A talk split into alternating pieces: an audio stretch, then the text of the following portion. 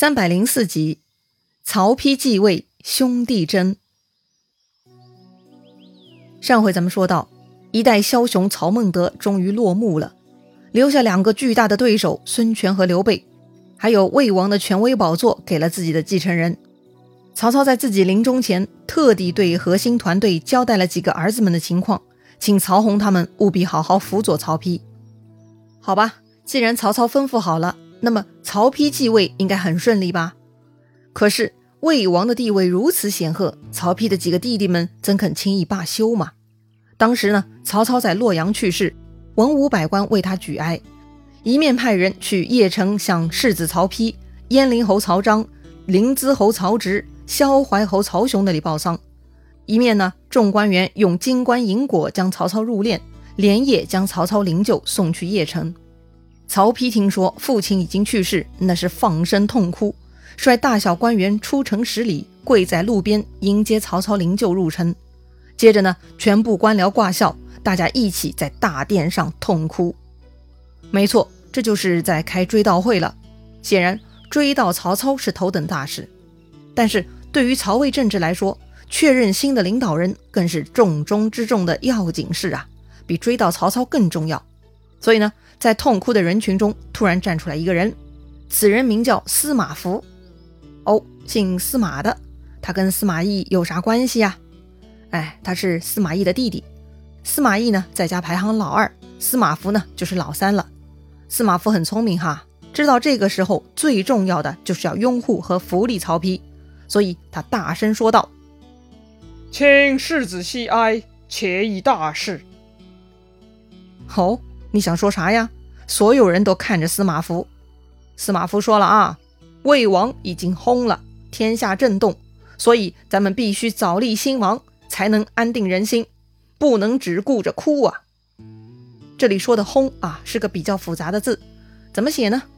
从上到下哈，草字头，中间一个四，下面呢一个秃宝盖，最下面就是一个死啊。这个字的意思就是死，专指王侯之死。如果是皇帝死了，就得用崩驾崩哈，意思就是天崩地裂，影响很大。王侯死了就用轰，这个轰呢，跟皇帝的崩也是有点类似，就是小山崩塌发出的那种轰隆隆的声音，影响也很大。不过呢，要比皇帝小一些。这个曹操是魏王，自然得用轰了。司马孚的意思是啊，现在魏王走了，如果没有新王，那就要人心不稳，出乱子了。不能光顾着伤心啊！此话呢，引起群臣一片附和之声。要说呀，新王嘛，就该是世子，大家是没有争议的。不过，世子继位这件事情呢，需要天子的诏书才行，否则就不合礼法了。看到大家唧唧歪歪，兵部尚书陈角就不爽了。魏王在外薨逝，如果不立新王，到时候魏王之子都来争位，那就社稷危险啦！说完呢，这个陈角啊就拔剑割下了自己的袖子，大声对众人喊道：“今日便请世子嗣位，众官有异议者，以此袍为例。”哎呦，看着陈角杀气腾腾，百官们都很害怕呀。虽然陈角要用武力镇压大家，不过大家呢还是很盼望一封正式文件。这个时候，下面来报说华歆从许昌飞马过来了。原来呀，这个华歆是特别鸡贼哈。他听说曹操死了，知道曹丕继位会有困难，所以呢，华歆在第一时间就去逼迫汉献帝为曹丕下诏书，封曹丕为魏王，丞相冀州牧。这会儿呢，华歆快马送来诏书，那无异于是雪中送炭呐，也让华歆在曹魏政府立下了大功啊。确实，本来百官商议着让曹操的夫人卞王后来下旨的。如今收到了天子诏书，那是再好不过了。于是呢，就在当天，曹操的灵堂还没拆掉，曹操还没入土为安呢，他的儿子曹丕就继位成了新的魏王，受到了百官的拜贺。这么一来呢，丧礼反而变成喜宴了。正当曹丕和百官庆贺呢，忽然下面来报说，燕陵侯曹彰带着十万大军从长安过来了。哎呀，来者不善呐！曹丕慌了，这黄须小弟必然是来跟自己抢夺王位的呀，该如何是好呢？这个时候啊，下面站出来一个人，他自告奋勇哈，他说呀，他愿意去劝说曹彰。这个人呢，就是谏议大夫贾逵。贾逵呢，本来是个才德兼备的中层干部，直到九年前才被推荐到曹操这儿，慢慢的有了地位上的提升。此刻啊，贾逵站出来要替曹丕分忧，曹丕很高兴哈，就让贾逵出城去见弟弟曹彰了。曹彰见到贾逵，开口就问：“先王的玉玺印绶在哪里？”摆明了呀，这个曹彰呢，就是来夺权的。贾逵呢，正义凛然，毫不畏惧。他对曹彰说呀：“家有长子，国有储君，先王喜寿，不该君侯来问呐。”贾逵说的话呢，是很有分量的，意思就是你曹彰既不是长子，也不是储君，你是没有资格来夺权的。曹彰啊，他虽然带兵过来了，但是呢，他很明白这套游戏规则。看到贾逵敢把话说得这么透，曹彰呢泄气了。于是啊，这个贾逵陪着曹彰入城，来到宫门前。贾逵呢又问曹彰：“君侯此来是奔丧还是夺位呢？”曹彰呢其实已经凉下来了，听贾逵这么问呢，他就说自己是来奔丧，没有异心。好，既然没有异心，你为什么带兵入城呢？贾逵对曹彰呢也是步步紧逼，于是曹彰就喝退了左右将士，就自己一个人入宫去见曹丕了。曹丕很沉稳，心机超级重，看到曹彰一个人来了，知道贾逵都搞定了，于是呢兄友弟恭，两个人呢抱头痛哭，那是情真意切呀。完后呢，曹彰就将本部人马全部交还给了曹丕。彻底放弃武力夺权的可能。接着呢，曹丕就让曹彰回鄢陵封地待着。这个鄢陵呢，其实就在许都附近。反正兵权都没了，曹彰呢就是个大财主而已。曹彰知道自己不是大哥的对手，也就认命了，拜辞而去。不容易啊，总算袁绍儿子们的战斗没有重现哈。贾逵呢，就算是成功瓦解曹丕、曹彰兄弟危机的大功臣了。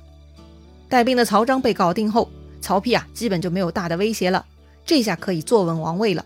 于是曹丕改建安二十五年为延康元年，就是延长健康这两个字里头的延康哈。他封贾诩为太尉，华歆为相国，王朗为御史大夫。王朗呢曾经是会稽太守，跟孙策对战而大败，他很讨厌孙策，拒绝为东吴做事。后来呢被曹操征召，加入了曹操集团。大概也是缘分哈，王朗在曹操这儿干的是非常不错，如今啊已经成了御史大夫。御史大夫呢负责监察百官，辅佐丞相，官位是很高的。曹丕呢另外又晋升和赏赐了大小官僚，皆大欢喜。曹丕呢又给曹操加了谥号为武王。谥号“谥”这个字呢是左边言字旁，右边一个利益的“益”，念成“是”。谥号呢是死了以后才给的。